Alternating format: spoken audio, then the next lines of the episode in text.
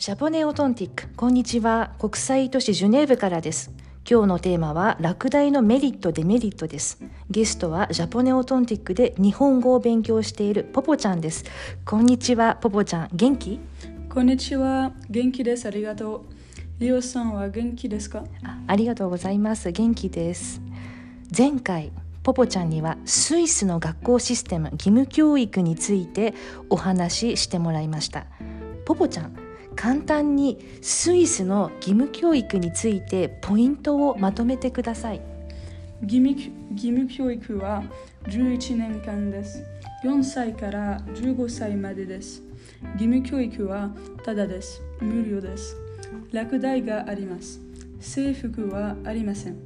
クラスの人数は22人ぐらいです。どうもありがとうございます。日本と違うところいくつかありますね。気になるのは今回のテーマ落第です。現在義務教育を終えて高校に入ったポポちゃん。義務教育での落第のメリットは何ですか？落第のメリットはわからないことをやり直せることです。それから後で、うん、起こる問題大きな問題を避けることができます、例えば数学とか。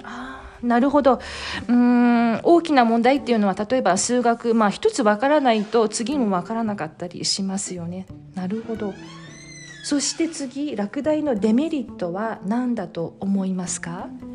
仲がいい友達と同じクラスはじゃなくなくなくなったり、うん。ごめんなさい。大丈夫なくなったりします。うん。そして12歳13歳ぐらいまで落第はよく思われなかったりします。うん。でも高校では落第は珍しくないのでうん。あまり問題じゃないですなるほど、うん、12歳13歳ぐらいまで、うん、あまりよく思われない落第自体あまりよく思われなかったりっていうことはありえるみたいですね。